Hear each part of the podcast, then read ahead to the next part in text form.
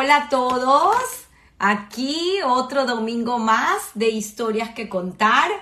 Eh, tuvimos un break el domingo pasado por la grabación de mi hija Michelle de Boston, así que no tuvimos programa, pero bueno, volvemos como de costumbre con estas fascinantes historias que contar que realmente nos llenan de aprendizaje y bueno, constatando toda la historia de una comunidad, ¿no? En Venezuela, la comunidad judía de Venezuela, así que yo feliz.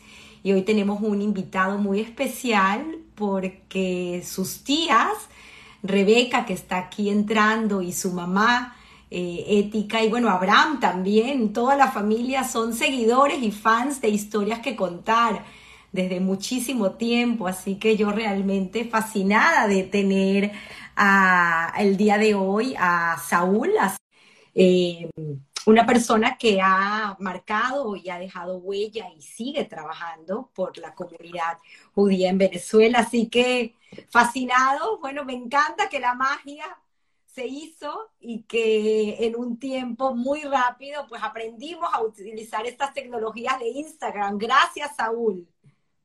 Hola, buenos días, ¿cómo estás? Aquí, aquí, muy emocionados todos y como le comentaba la audiencia, pues felices de hoy traer tu historia, una historia pues que nos dejarás sin lugar a dudas muchas lecciones de vida porque pienso que de esta forma, como siempre lo digo y lo repito, honrando nuestro pasado y nos permite tener una mejor idea de por qué hacemos lo que hacemos y entender un poco eh, nuestro contexto y como siempre digo también entender por qué tomamos las decisiones que tomamos. Creo que es muy importante y son lecciones que los que nos escuchan, tanto la gente que ha vivido las situaciones que vamos a contar hoy, como los jóvenes que tal vez pues no han vivido estas situaciones, pero el reconocer eh, todo el sufrimiento y todas las eh, situaciones difíciles que han tenido que pasar nuestros antepasados, para nosotros estar donde estamos hoy en día, pues nos hace honrarlos, nos hace eh, entender que las cosas no han sido fáciles y pues saber que nosotros tenemos todavía mucho más por hacer. Así que agradecida contigo y bueno, creo que, que vamos a comenzar porque tenemos una larga historia que contar y pues se me ocurre comenzar por tu madre, a quien sé que está conectada, por eh, nuestra querida Ética, que como le comentaba a la audiencia, es fan de historias que contar. Qué manera de honrarla hoy, siendo su hijo Saúl el que está de invitado para contar su historia. Bueno, en esta mañana tan soleada y linda de Caracas, de verdad, verdad que es una bendición el clima que tenemos aquí. Sí, bueno, mi mamá me tuvo a mí a los 19 años, o sea, jovencita. Este, conoció a mi papá a través de Tibor Matías, que los presentó, le hizo el Shidas, como llamamos. Y bueno, mi papá vivía en Maracaibo toda la vida y bueno, a, los seis meses se, se, casaron y yo nací exactamente los nueve meses y tres días. Mi papá siempre dice eso, decía, por si acaso. Nueve, nueve meses y tres días nació mi primer hijo Saúl. Así e, Esa historia es muy interesante porque sé que vamos a, ir un poco al pasado. Eh, y aparte que tú tienes un pasado muy rico en historia de Venezuela, porque estamos hablando de Maracaibo, de donde se asentaron los levines, y luego toda una travesía desde Higuerote. Y para entender entonces un poco esa historia, como bien dijimos, vamos a comenzar por el lado de ética de tu mamá que nace en San Cristóbal. Sí, San Cristóbal estaba Táchira, como decimos yo, como decimos San Cristóbal. Sí, mi mamá nació en San Cristóbal en el 37, pero el periplo de mis abuelos empezó en Higuerote. Este, cuando, cuando mi abuelo eh, vino de Rumania en 1928. Trabajó... Abuelo Isaac. Isaac, mi abuelo Isaac, correcto. Mi abuelo Isaac, este, en 1928 vino a Venezuela y ahí pues trabajó tres años este, para vendiendo telas, en, el camino era en mulas, y entonces tenía que ir en mulas también después para la cobranza, y en 1931 pues se regresa a Lipcani, Rumania, a buscar a su novia de toda la vida, Sonia. Mi abuela Sonia. Mome, como le, como le decíamos los, los, nietos. Yo, fui el primer nieto, el nieto mayor de, de todo, porque son cuatro hijos. Entonces en Higuerote nace mi tío Moisés.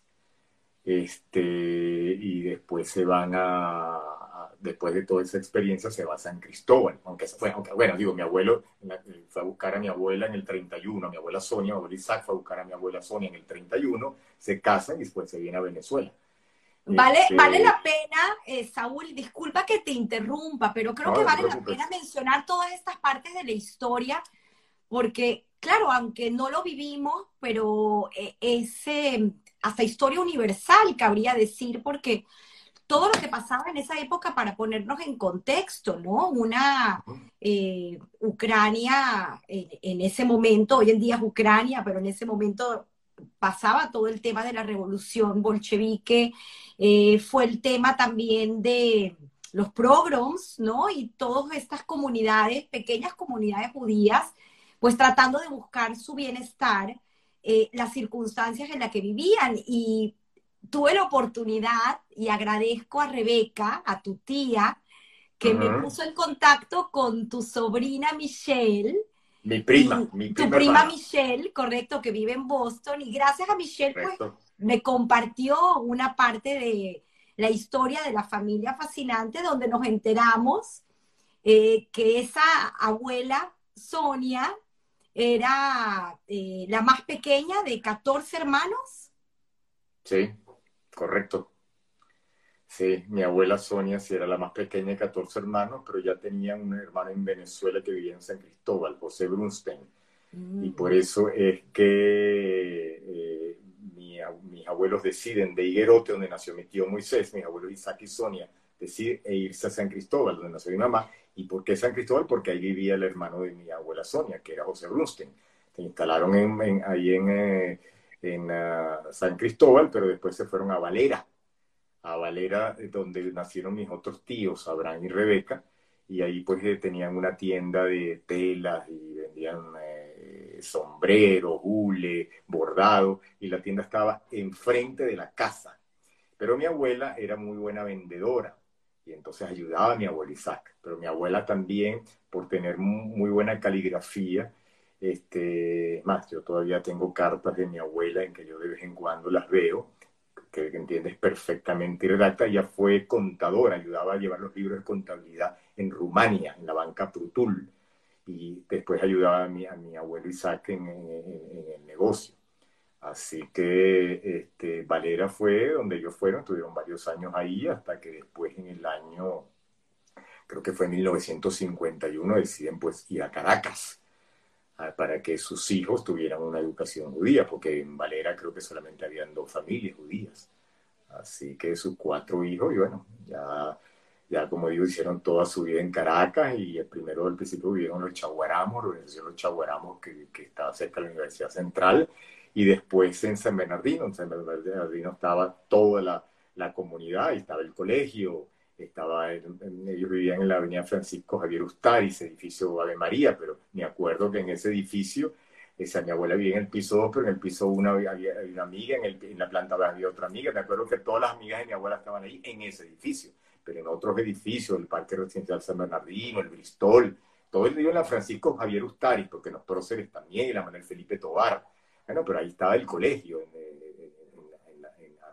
más, por esa cerca y estaba la Crema Paraíso, estaba la, la famosa tienda eh, de, víveres Abastos Panamérica, de los Schneider, ahí iba a comprar toda la comunidad. O sea, fue una vivencia muy bonita. Yo como primer nieto, pues iba mucho a Caracas.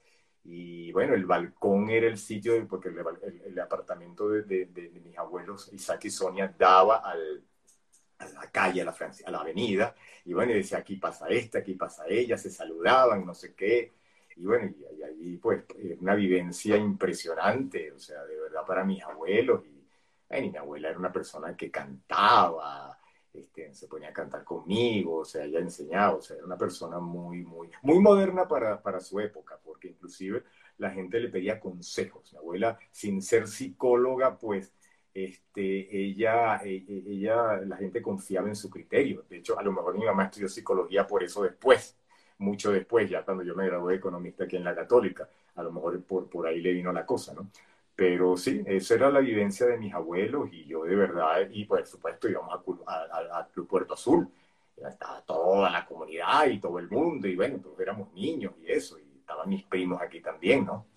Después nacieron otros primos, o sea, Michelle, Ricardo, este, Abraham, este, Anabela, Karina, pero ya eso fue después. Yo tuve primero los primos de mi hijo, las hijas de, de, mi tío Moisés, de Merian, Mili y después Enrique. Pero digo, o sea, esa era mi, mi vida, ¿no? Y después, bueno, eso fue mi, mis vivencias en Caracas desde, desde muy pequeño. Y me acuerdo que también venían mis padres. A veces venían mis padres y sí me recuerdo que no siempre viajamos en avión, viajábamos en ferry. Me acuerdo el ferry de, del puerto de Maracaibo a La Guaira.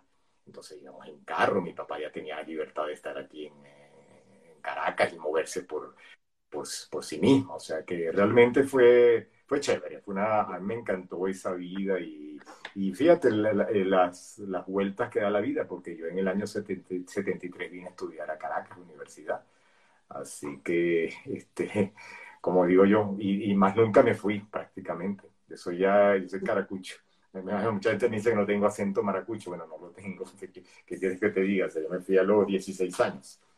Así que, que bueno.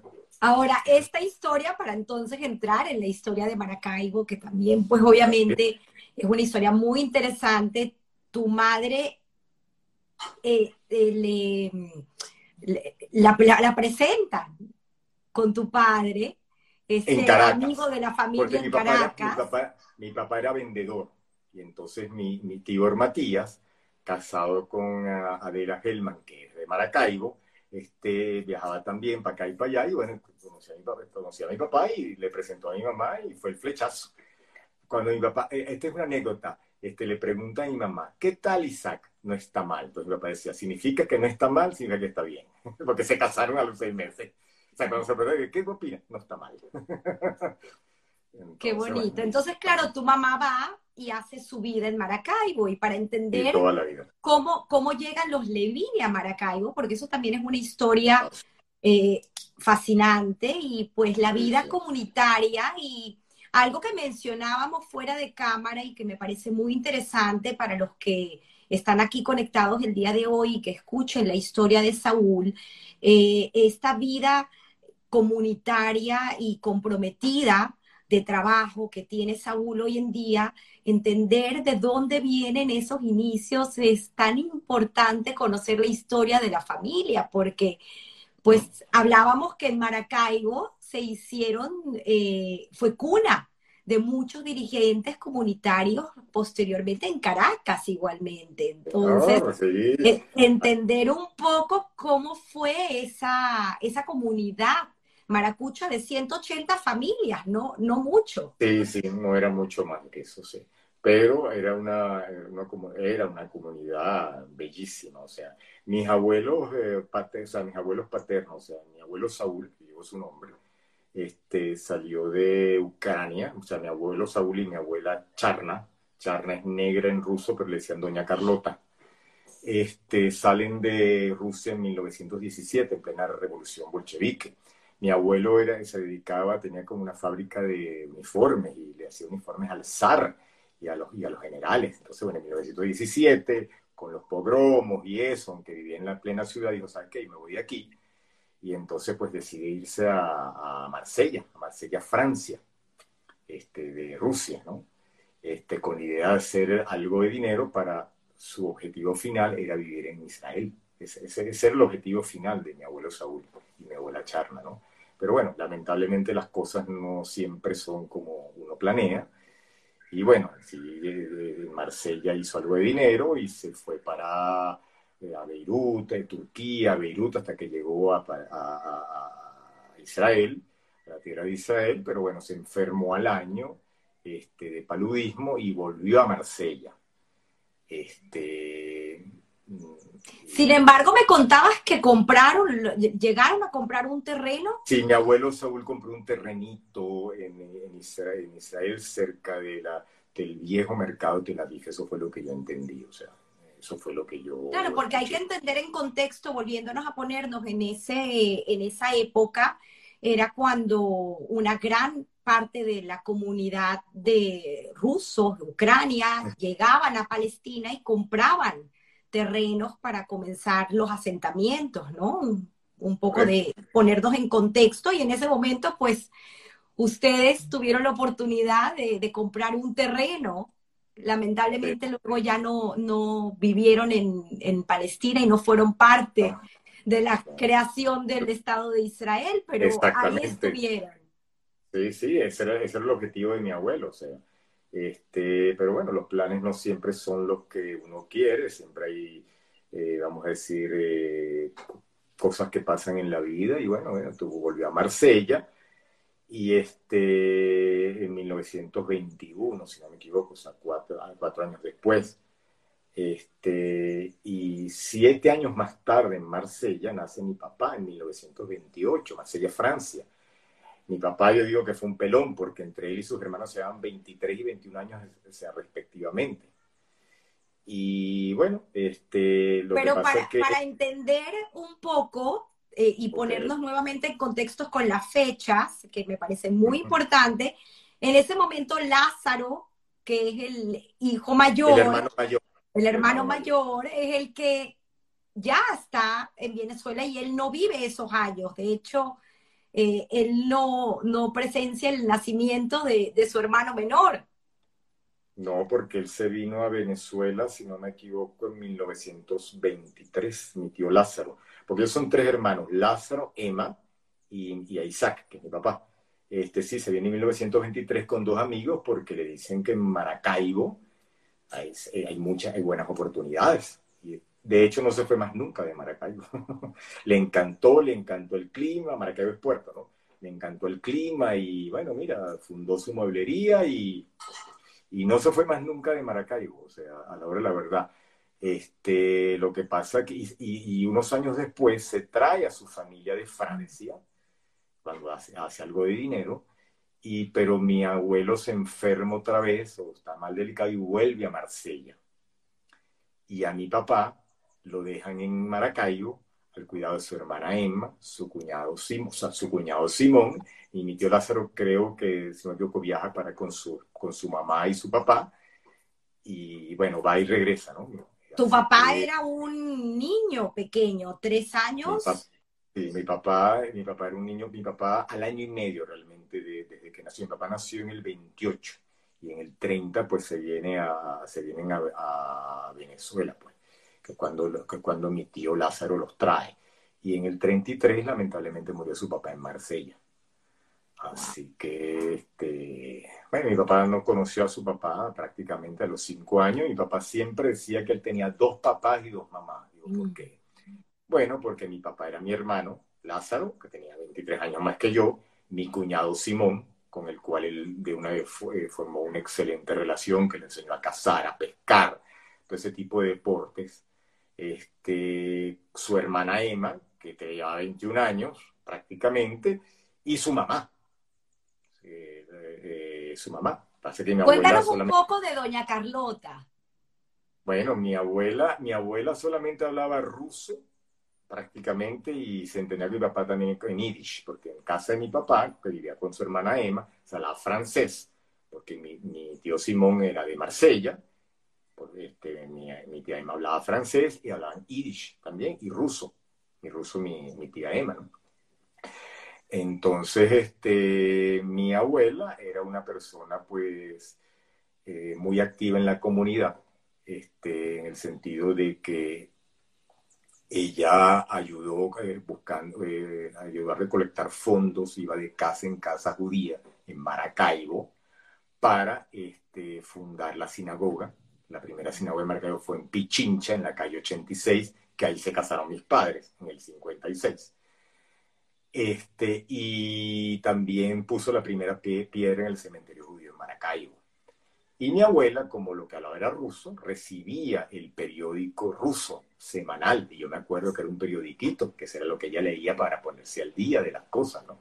Yo me acuerdo que, o sea, como hoy es un periódico, tú sabes cómo los envolvían y, y, ella leía ese periódico. Pues yo no me entendía mucho con mi abuela porque no, no había manera, pues no, había, no había el idioma.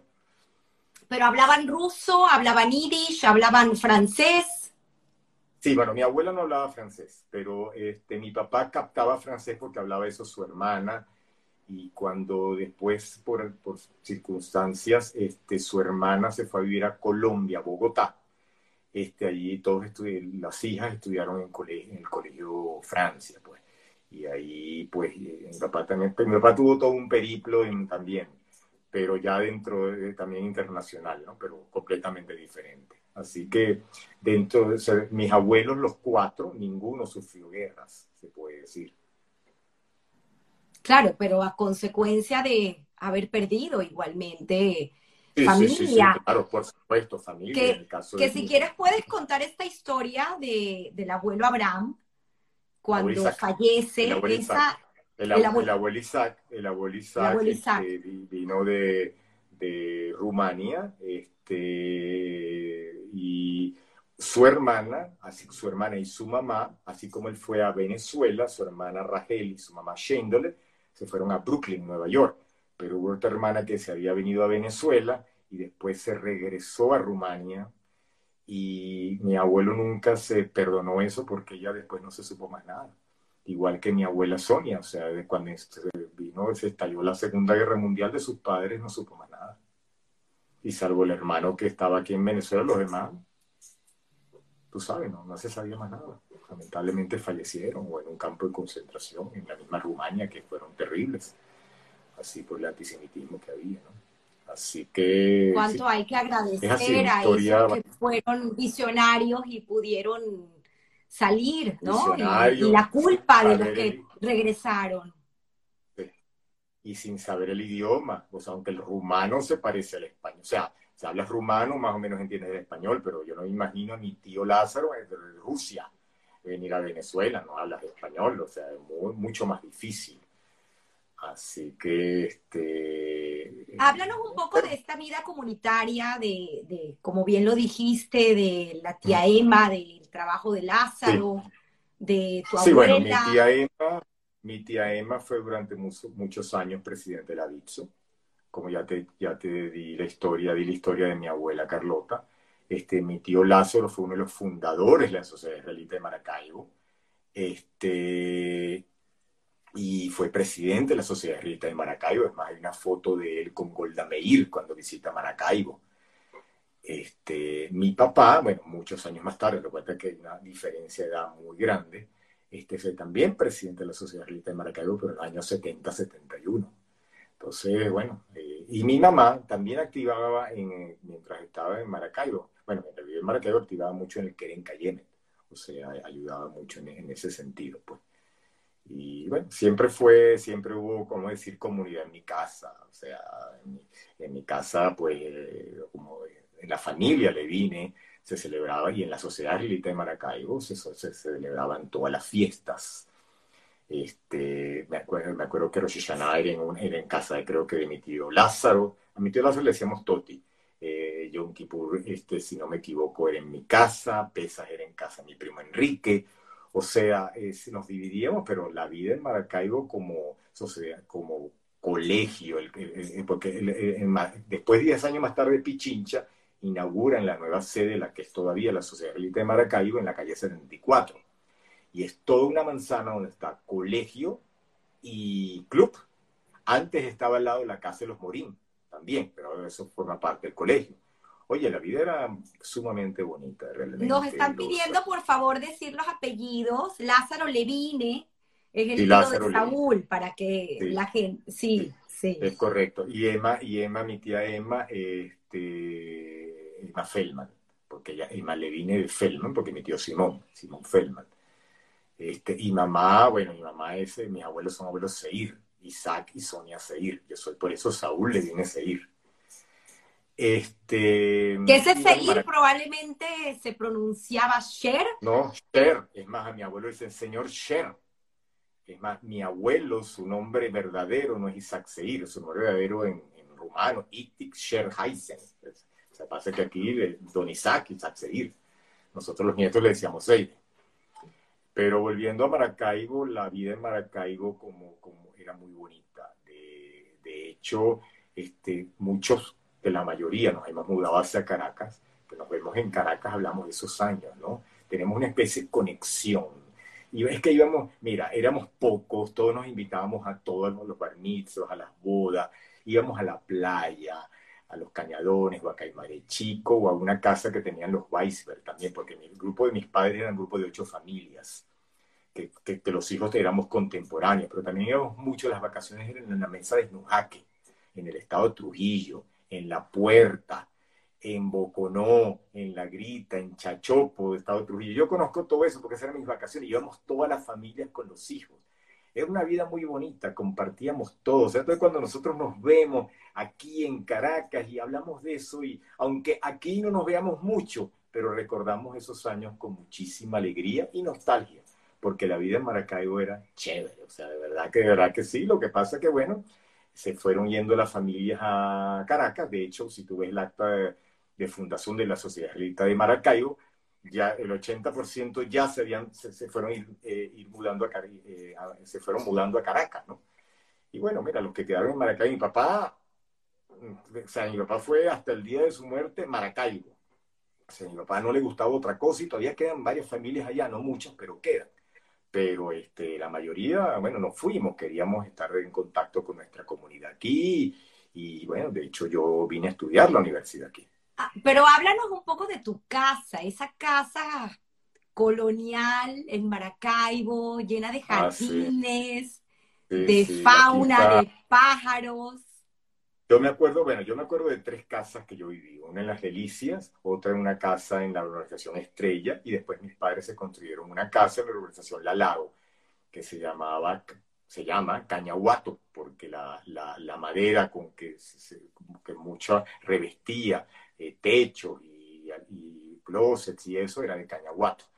Y esto era una casa grande, nosotros somos tres hermanos. Y mi, hermano Michael, que vive en, en, Clearwater, donde está viviendo mi mamá ahorita, Clearwater, Florida, Michael Levine.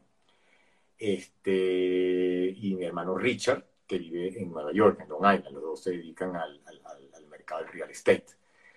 Este, pero una casa grande, este, con árboles frutales, guacamayos, este, loros, tortugas, este, eh, una mata de mamón enorme, de, mamón, de mango, o sea, de verdad, de verdad, una, quinta chéverísima, o sea, quinta estilo colonial, por supuesto, que sea lo que se qué, qué increíble ponernos en contexto estas familias eh, llegando de tan lejos y adaptándose a, a una Venezuela cálida, y, con los brazos abiertos, porque fueron recibidos con brazos abiertos. Eh, una mueblería llevaba Lázaro.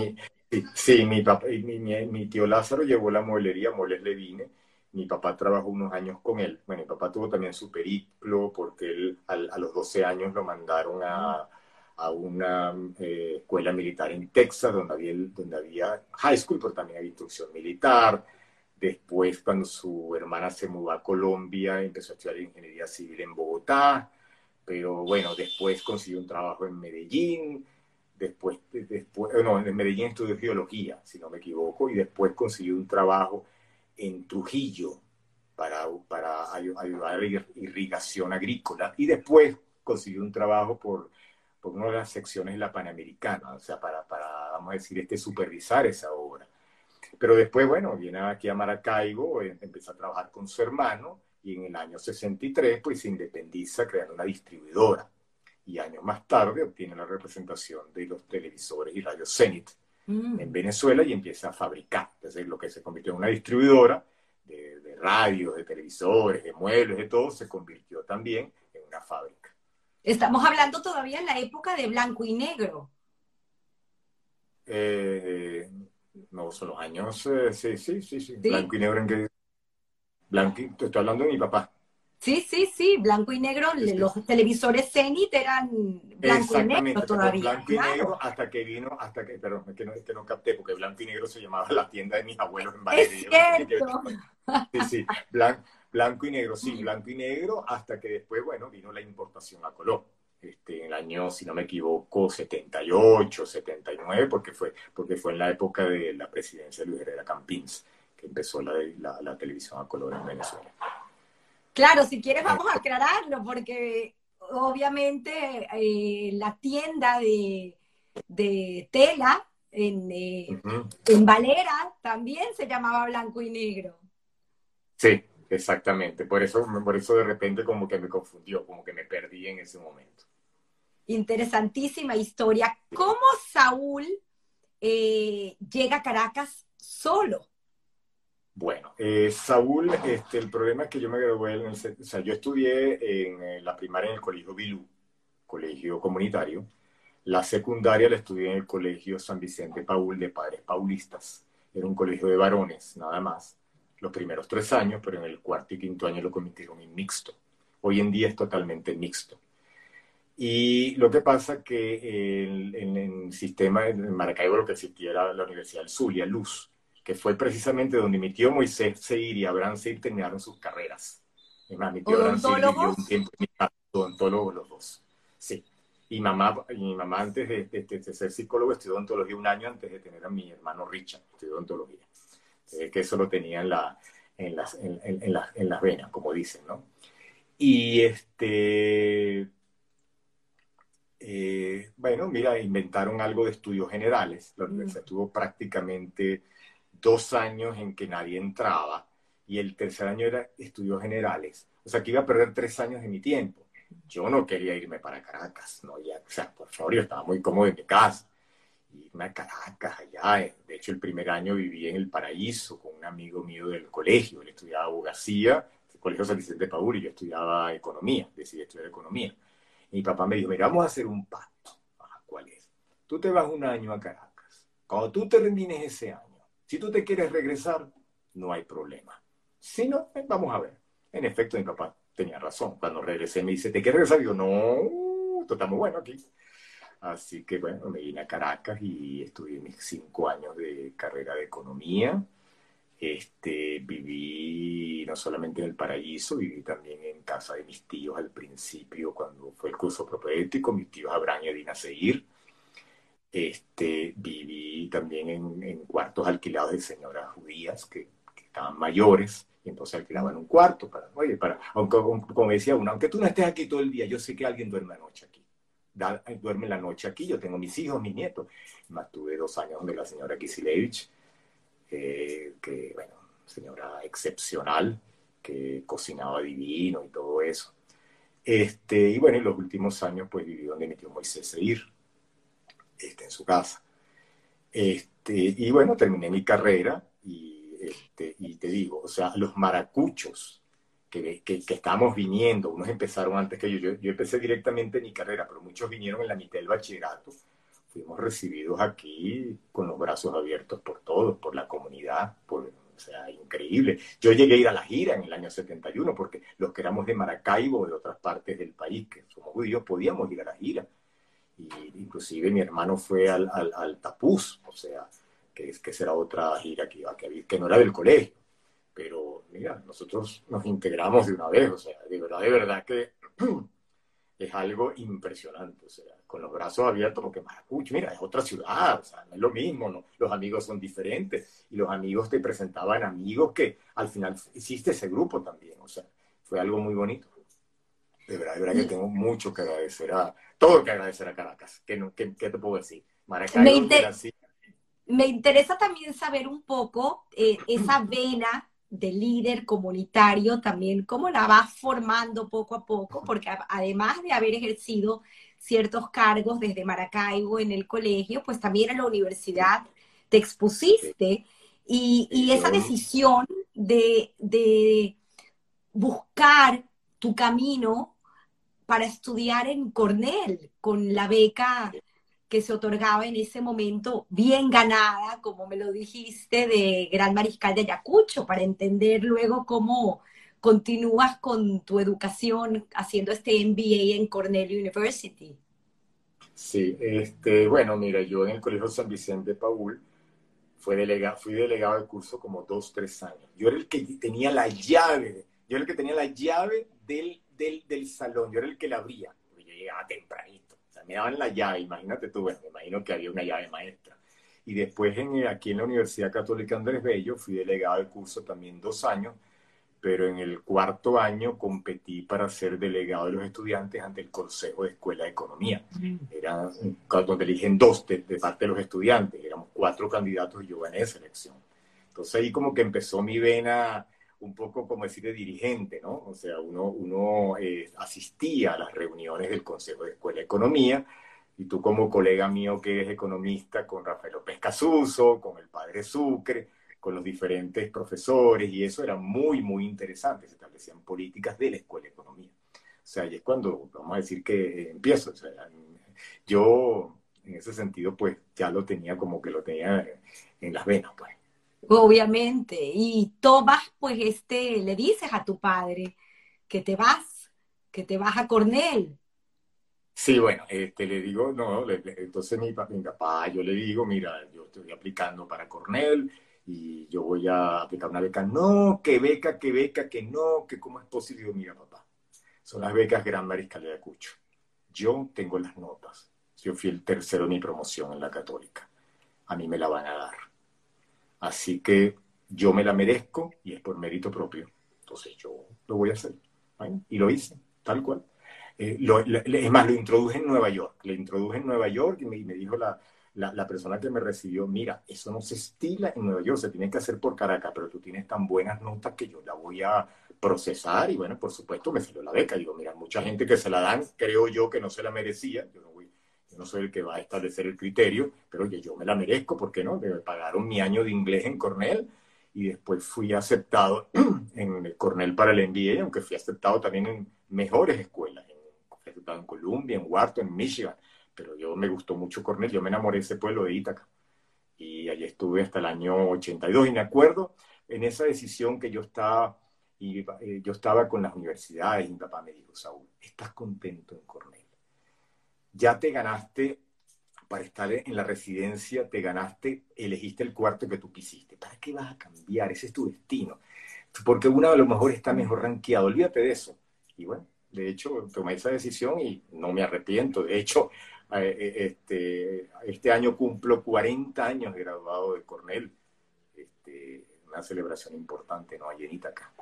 Y me comentabas que... tu hijo Jonathan pues siguió tus pasos, luego hablaremos de él. Hizo su bachelor en Cornell University.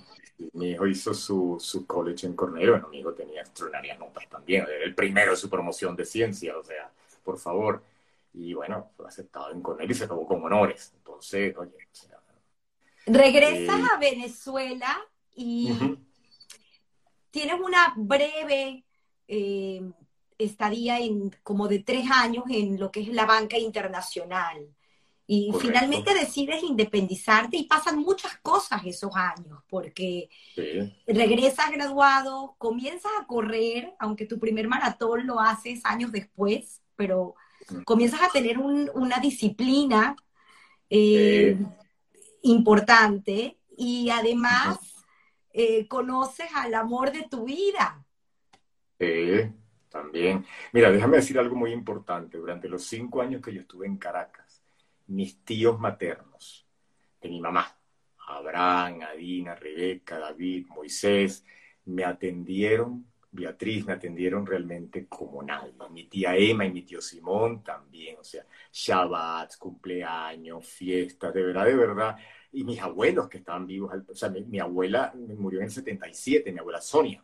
Entonces, bueno, yo me gradué en el 78, entonces disfruté mucho. Mi abuelo Isaac, que bueno, murió en el año 1991. O sea, yo disfruté mucho de eso también y de ese calor familiar, o sea, de verdad, de verdad, que es algo que yo les tengo agradecido por el resto de mi vida. Qué bonito. Qué bonito. Estamos, estamos hablando que te interrumpí de... No, no pasa nada, porque muy bien, pues siempre se añade a lo que nos referimos. Eh, además, complementando los estudios de tu madre, ¿no? Que también aprovecha y hace su carrera de psicología. Sí, se abrió la carrera de psicología en la, universidad, en la recién creada Universidad Rafael Urdaneta. Yo me estaba graduando economista. Mi otro hermano Michael ya iba a empezar la universidad, que estudió en Hofstra University en Long Island, Nueva York. Y yo, mi mamá, no, yo no me voy a quedar aquí sola, yo quiero estudiar. Y se abrió. Y, mira, mi abuela tenía mucho de psicólogo, porque mi abuela era consejera de mucha gente. No, mi abuela era algo, mi abuela Sonia, para estar más específico, ¿no? Qué bonito, qué bonitas historias. Llega el amor en la vida de Saúl en el 86. Ya dijimos que por el 84 comenzaste a esa disciplina de correr que luego te lleva a ser, comentaremos por qué, 10 más 2 maratones. 10 más 2 maratones, exactamente. ya llegaremos ahí. Yo, bueno, en ese sentido, yo me coliaba en muchas de las bodas este, eh, judías. Es más, a veces mi tía Dina o mi tía Rebeca me llaman, mira, y esta boda, no sé qué, nosotros vamos, ven tú también, porque, y bueno, yo después me, me iba por mi cuenta, pero en la boda que no me colié, una de las bodas que me colié, porque si estaba invitado a alguno, tampoco es que todas me coliaba, conocí a Ruti. Este, si no me equivoco y si mi memoria no me falla, fue, la, fue el matrimonio de mi buen amigo Mauricio Lugarten. En esa boda, en ese matrimonio conocí a Ruti. Y bueno, una vez le pedí el teléfono por ahí, por allá, o creo que se lo pedí a ella o lo averigüé, ya no me acuerdo, y bueno, listo. Ya la llamé y bueno, y bueno, empezamos a salir y salimos y para acá, y en los seis meses nos comprometimos y al año y pico nos casamos, en el 87, 14 de marzo Qué bonito, un matrimonio eh, en verdad eh, formidable, muy lindo, maravilloso. Y para los que nos están escuchando y quieran saber un poco más de Ruti, eh, su querida mamá, a quien todos ah, queremos tanto, la, mora Julia. pues tuve el honor de, de, entrevistarla y de estar, conocer su historia. Cuando, yo llegué a salir a donde Ruti, yo entro y me dice, y dice mi, el que fue después mi suegro, yo soy el papá. Como decirme, él me dice, yo soy el papá. Entonces, lo conocí a él, lo conocí a mi suegra, y yo después salí dice, yo dije, esta es la familia donde yo quiero estar. el señor Jacobo. Jacobo, Dan, no, no, mi, mi, mi, abuelo se llamaba, mi suegro se llamaba Moshe. Moshe. Entonces yo dije, esta es la familia donde yo quiero estar. Este, y bueno, hay, hay famosa anécdota, ya después que somos novios, que me invitan a una cena de Shabbat, y yo soy muy, muy dulcero, ¿no? Yo me cuido bastante porque soy muy dulcero, y entonces Ruti, digo, me sirve una, una, un pedacito de torta de chocolate, un triangulito, yo le digo, ¿eso qué es? El bocado, el primer bocado, porque yo como más que eso, o sea, entonces claro, en, en su casa como que no, como que los pedazos eran más chiquitos, no, no, yo quiero un pedazo de verdad, me comí ese más otro, o sea, porque con el dulce, bueno, o sea, me encantaba. Entonces siempre cuento esa anécdota de esa tortita de chocolate, que es la torta Dani, por cierto, se le dicen la torta Dani porque es la que le gusta a mi cuñado Dani. Entonces, pero oye, me sigue no, dale, un bocado por ahí, ¿qué te pasa? Hablaremos también por qué te cuidas tanto, porque me llama mucho la ah, atención que me comentaste que eras gordito de pequeño. Gordito no, gordote. No me quedo aquí. Qué historias, qué historias. Además, otra de las cosas que decíamos es cómo cuando eh, nos eh, juntamos familias y decidimos hacer vida en pareja, pues tenemos esa oportunidad de sacar lo mejor de cada uno. Cada uno fue criado de otra forma y en familia pues se saca eh, esos principios, esos valores, tantas cosas que luego ustedes como familia han formado, ¿no? Y lo vemos con, con este maravilloso hijo, Jonathan, que es un niño pues, ejemplar, así que fue, un matrimonio divino. odontóloga también, Ruti, perdón, odontóloga también. Correcto. Que, tuvo que, sin embargo, asumir un papel importante en un momento cuando fallece su querido padre Moshe en la fábrica. Sí, o sea, Ruti es odontólogo, ella ejerció dos años, el papá se murió en el año 2007 y bueno, mira, su papá era el que manejaba esa fábrica. Y entonces, este, bueno, ahí a echarle pichón. Y me acuerdo con que una noche estábamos viviendo y me dice, ¿tú qué, tú qué, tú qué opinas? Y digo, tu papá estaría muy orgulloso de que tú fueras a la fábrica. me dijo, pero es que yo no sé nada de esto, tú lo vas a aprender. Tú tienes mucha inteligencia, tienes mucha intuición, tienes criterio. Y bueno, de hecho, desde el año 2007 le echa pichón. Fábrica de cartón corrugado. Correcto corrugado, este, y ella está encargada de cobranza y te digo, sabe cobrar muy bien. No, no, le debas mucho Ruti porque está, pendiente, pues. O sea, Qué historia muy buena, muy buena pagadora, como yo, pero muy buena cobradora también. Lo sabe hacer muy bien. 97, tu primer maratón. Sí, mi primer Comienzas eh, eh, esta vida de, correr. bueno, yo corro maratones y, correr un maratón nos deja muchas enseñanzas de vida y me encantaría también pues escuchar, porque estoy segura que ese primer maratón eh, marcó en profundidad en lo que se convertiría Saúl Levine posteriormente para devolver a la comunidad judía en Venezuela con tu trabajo. Y quiero saber un poco cómo fue esa primera experiencia y luego en el 98 cómo comienzas con este trabajo comunitario. Bueno, mira, este, yo nunca hice ejercicio en mi vida. Yo empecé en el año 84 y empezaba a caminar en el parque, no sé qué, y empecé a correr poco a poco, realmente con Laszlo Beque, Samuel Ressler, Oscar Díaz, este, después me incorporé a otro grupo, que, que, fue mi grupo, Roberto Schlima, que estoy a Lapcher, este, Samuel Gallego, Benizar Shalom, Isaac Meilison, pero no se me olvide nadie, Napo, este, Jaime Markovitz, de vez en cuando trataba con nosotros Garisterva, pero no se me ha olvidado ninguno. Este, y mira, yo, yo empecé a ver que la gente también iba a maratones. Y bueno, ¿por qué no puedo tratar yo? hace que cuando vino el primer maratón, cuando yo decido hacer el primer maratón, bueno, me lesiono horrible en los aductores, tuve tres meses lesionado. Bueno, ahí yo, mis maratones todos, aparte por supuesto de mi esfuerzo, pero el haberlos podido culminar y hacer, se los debo a mi fisiatra David Feldman.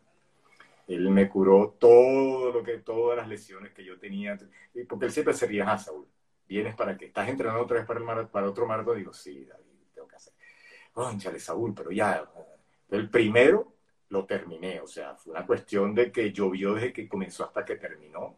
Acuérdate que para mí y para todos, por lo menos para mí, mi objetivo es terminarlo, no me mm. importa el tiempo. mi primer maratón lo hice en 4.49.13, no se me olvida el tiempo porque ese, ese es el primer.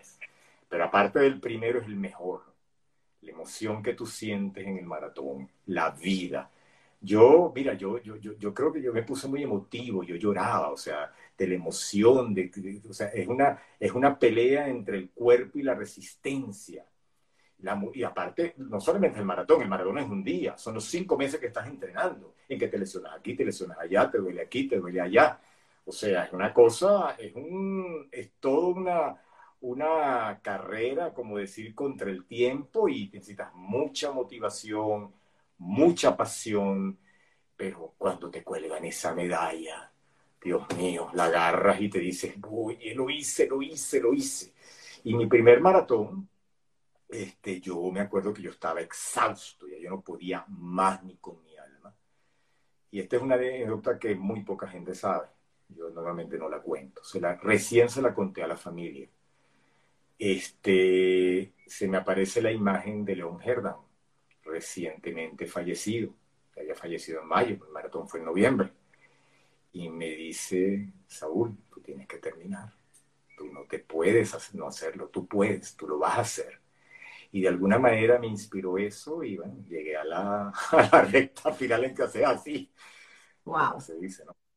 Fue mi primera experiencia. Y bueno, después no aparecía, Ruth estaba nerviosa con Jonathan, ¿dónde está Saúl? No aparece, no sé qué. Bueno, para sí, porque tú sabes que después que tú terminas ese desorden hasta que uno consigue el metro y caminé hasta el hotel donde estábamos y uno está reventado y el frío, o sea, o sea, el primero. Y bueno, y así como dicen la canción, así, así como empezaron papá y mamá, y ya somos 14 y esperan más, hice 10.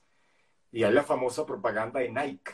Hay una, hay una propaganda de Nike que dice, te voy a decir en español, tú acabas de terminar tu primer maratón y tú dijiste que esto no lo vuelves a hacer más nunca en tu vida. Y entonces pone, te, te veo el próximo año. Y te pone el chulito de Nike. See you next year. Y así fue. Hice cuatro seguidos, el 98, 99 y 2000. Así fue tal cual. O sea, y no, yo, ¿quién me mandó a meterme en esto? Decía yo en el maratón. ¿Quién me mandó? Yo estoy muy bien corriendo nada más. Medio maratón. maratón es 42 kilómetros, puntos, 42.6 kilómetros. qué bonito, qué bonito. Por ahí tienes saludos de un compañero de maratones, Jaime Markovich. Ah, sí, también maratonista, también compañero de trote, sí, sí, claro. Qué maravilla, este, Saúl. Eh, eh, para entender, porque obviamente eh, es una disciplina importante el correr un maratón, tú bien lo dijiste, no es solamente el día que uno corre, sino la, el entrenamiento, ¿no? Y es, una tarea. Y, también lleva un estilo de vida, disciplina, levantarte a las cuatro y media de la mañana para entrenar. Hoy, hoy entreno 20 kilómetros, hoy 30, 30, 35 es lo máximo que tú llegas a entrenar. Hoy hago rápido, hoy hago lentas, hoy hago tempo bueno, yo gimnasia nunca, nunca, nunca hacía que tenía que hacer.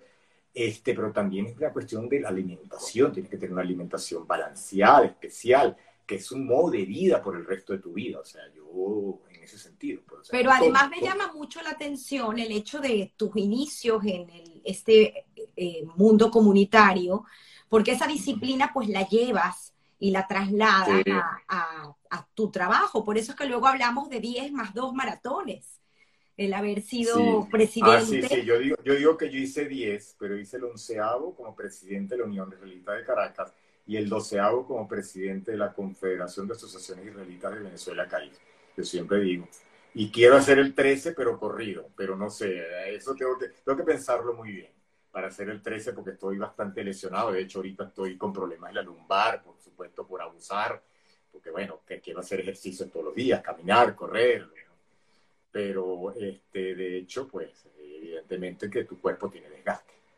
Para entender entonces ese, ese mm, agradecimiento eh, de, esos primeros años que tuviste como eh, activista en el, la comisión de membresía, si no me equivoco, de la Unión Israelita de Caracas, fueron tus inicios, para entender un poco eh, eh, luego cuando llegas a ser su presidente y luego un poco el tema de cómo entras en CAIF, alternándolo con los siguientes maratones, porque quiero que me cuentes una historia que no se nos olvide de cuando vas a correr París y visitas la tumba de tu abuelo en Marsella. Entonces, pero, pero entender un poco en ese contexto en qué se convirtió Saúl y cómo eh, para ti el trabajo en equipo y todo ese aprendizaje que tú te llevas de esa gente que tuviste oportunidad de aprender han sido parte de tu formación. Este, bueno, en el año 1998, que Daniel Schlimack se presenta su candidatura a la presidencia de la Universidad de Caracas, me llama Luis Garner y me dice, mira, hay una, hay una posibilidad en la eh, como subdirector de administración, porque Sevi Furman, que fue el que era el director, que ya, o sea, que ya lo habían asignado como para, para candidatearlo como director, dijo, mira, yo quiero que venga Saúl también. Entonces, bueno, y acepté y fuimos en la dirección de administración, era Sevi Furman, eh, Moisés Faidengol y yo. Entonces, de una vez, eh, administración tiene muchas ah, áreas, entonces me dijeron, mira, ¿sabes qué? Métete en la comisión de membresía. La comisión de membresía donde se establecen, pues, todo lo que tiene que ver con los miembros de la Universidad de Caracas, las cuotas, etcétera, etcétera, etcétera. Bueno, pero la comisión de membresía era una comisión que no era elegida, o sea, no era elegida por votación, era elegida, la junta directiva la nombraba. Entonces era como una gran cosa que te eligieran en esa comisión. Y allí estaba la, lo que llamo yo la, una parte de la vieja guardia, Luis Kaufman, Tibor Matías otra vez, que siempre me decía, tú naciste gracias a mí. Este, Zef Bonet, Freddy Schreiber, espero no se me haya olvidado nadie más. Y este, allí aprendí muchísimo, aprendí de la vieja guardia tantas cosas, o sea, de verdad, a tener que hay que tener mano izquierda, que las cosas no son blanco y negro, que hay muchas tonalidades de grises, que la comunidad no es una empresa, muchísimas cosas, y yo los escuchaba, gente con muchísima experiencia y todo eso. Y me acuerdo que me tocó una, la primera vez presentar ante la junta directiva y, me llama Luis Kaufman, Saúl, está todo bien, yo tranquilo Luis, la presentación va a quedar perfecta, están los cuadros, está todo, porque bueno, claro, yo era nuevo, pues, ¿no? Y todo se dio, gracias a Dios, todo bien. Y bueno, después pues, de membresía me fui formando, uno va subiendo, después fui director de administración en la presidencia de eh, Robbie Croitorescu, que fue el que vino después de Daniel Schliemann, eh, eh, se, abrió una posibilidad en el comité ejecutivo y me llevan a mi directo de administración al comité ejecutivo de la Universidad de Caracas, que es tremendo honor, y en la presidencia de Efraín Lapsker, que es la que le siguió, este, me nombran subsecretario general, que estaba perfecto para mí, pues porque eh, realmente era lo que me hubiera correspondido. Y bueno, eso fue el, año 2005 a 2008, y después, después en el 2008 bueno, tiene que venir un nuevo presidente. Resulta pues que nadie puede o nadie quiere, bueno, lo que sea. O sea, simplemente no había nadie que podía en ese momento tomar la presidencia. Y llega Saulito y dice, yo, bueno, yo a mí me puede interesar. Ah, sí. Bueno, o sea, los expresidentes dijeron, oye, Saúl tiene la experiencia, tiene 10 años apenas aquí. O sea, ¿qué hacemos? Este, se ve que en ese conclave que hubo, pues decidieron que, bueno, mira, vamos a echarle, vamos a, a, jugárnoslas con Saúl, pues. Este, y me acuerdo que la secretaria eh, Elena Barroca, que era la secretaria del presidente, salió ilósel, en paz descanse, y dijo, encontramos al Papa. o sea, yo, habemos Papa. habemos Papa, habemos Papa.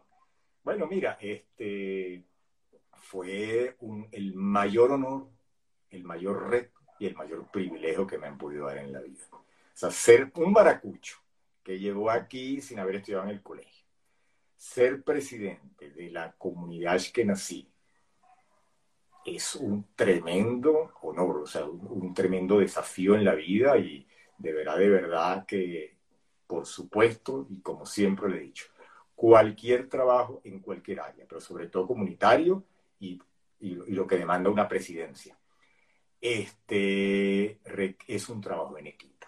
Yo tenía un equipo de primera línea del comité ejecutivo. Primera línea, gente con muchísimo más experiencia que yo. De hecho, a mí no me hubiera correspondido la presidencia, sino por lo menos cinco presidencias más, más adelante. Este, un excelente personal, este, una, excelente directora ejecutiva, Lorraine Goldstein. Excelente personal de administración de todas todo el mundo, los voluntarios, los expresidentes que me aconsejaban, los cuales yo también le pedía consejo. De todo, a todos, yo les debo lo que soy.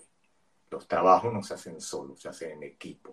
Para yo hacer una labor, eso fue posible gracias a todos ellos. Yo estoy eternamente agradecido, realmente. Absolutamente todo. Y seguramente se me van a escapar muchos nombres, no voy a decir, o sea, porque si empiezo a nombrar y no dije uno, no quiero herir susceptibilidades, pero yo sobre todo la vieja guardia aprendí muchísimo. O sea, lo que soy, soy gracias a ellos. Y la labor que hice este, fue gracias a, hacer ese trabajo en un conjunto. Todo el mundo, amigos inclusive, por supuesto Ruti que me apoyaba, y que me apoya siempre, a pesar de que ella se queja como todas las esposas de los dirigentes comunitarios que son las 11 de la noche y todavía están en el teléfono y resolviendo esto, resolviendo aquello, pero al final, al final, siempre, siempre, siempre me apoya, mi hijo también, mi familia, mis amigos. Eso yo les estoy eternamente, realmente en agradecimiento. Maravillosa historia, además que continúa porque luego eh, y aparte, formas parte de la CAIF. Aparte, ser el presidente de la comunidad en general más bonita de la diáspora, y lo digo honestamente no haya una comunidad como la de Venezuela, de Caracas, Venezuela. En Caracas estamos en el 90 y pico por ciento. Solidaria, sionista. Toda persona judía tiene derecho a educación, tenga o no tenga dinero. Va a la gira, va a hebraica. Esta comunidad es la más bella del mundo. Hay un ex embajador de Israel, que no me acuerdo su nombre, que decía, en los, eh, por supuesto, en la época dorada de la comunidad, decía, si hay una plaza que todo embajador busca venir, es a Venezuela. O sea, de verdad, de verdad, eso era todavía mucho, un honor mucho mayor, o sea, de, esta comunidad. Que lo sigue siendo, sigue siendo, para mí lo sigue siendo, y, la mística de trabajo que tienen los dirigentes y los profesionales y todo el mundo realmente es de admirar. Y yo, de verdad que estoy, yo podría decir lo que dijo un expresidente.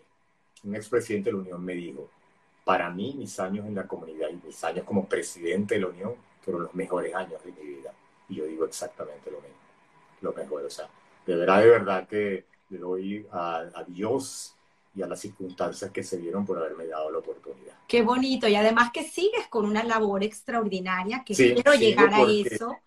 Eh, pero vamos a hacer como un paréntesis porque no quiero que se me olvide este momento en tu vida, porque obviamente estamos haciendo toda una línea del tiempo donde pasan muchas cosas en paralelo y me parece tan importante resaltar el tema de los maratones porque al final eh, te forman, ¿no? Es una formación como, como una universidad, disciplina totalmente. no solamente los, los maratones, este, Tamara, cuando yo corro, es el momento para mí, ahorita que corro solo porque mi grupo todo se fue del país prácticamente.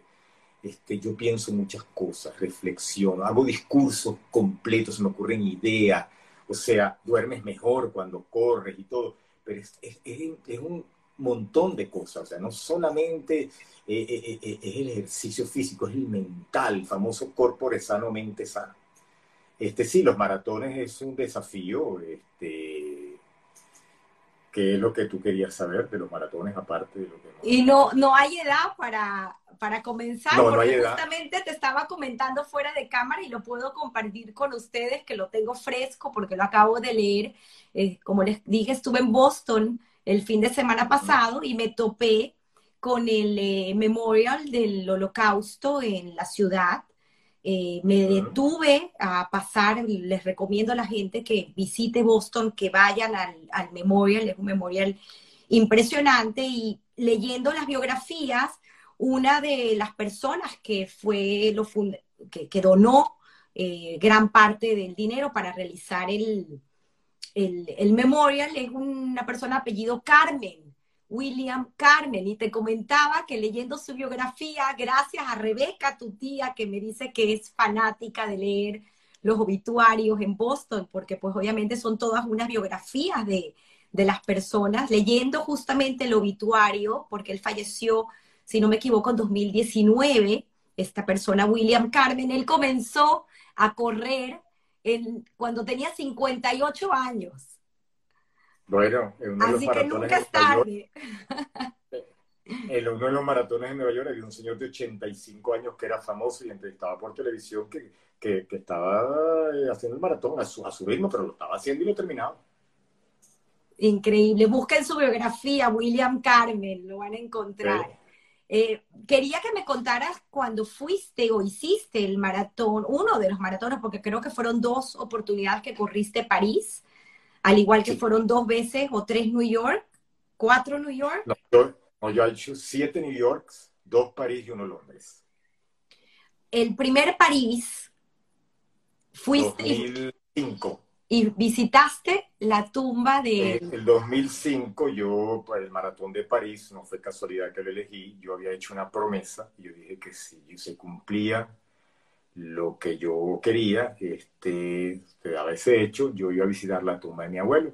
Mi abuelo, como, como sabes, se llamaba Saúl Levine.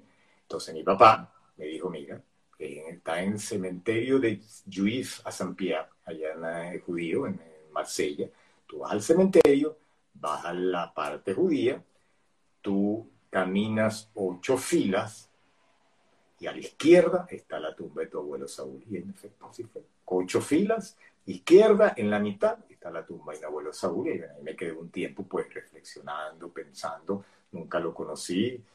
Este, bueno, yo llevo su nombre. Y después me fui a hacer el maratón de París, que por, por poco no lo termino porque me dio un me dio un golpe, bueno, pues el, día antes que hace una carrerita de la UNESCO, me dio un golpe con uno de los tubos de la calle y estuve toda la tarde con, bueno, pues con hielo, hielo, hielo, hielo y calmante, y bueno, pude hacer París, no sé cómo, porque lo a hacer, pero justamente me dio un golpe. Pero bueno, así pasa. qué historia, qué historia. La voluntad es mayor. Tan increíble.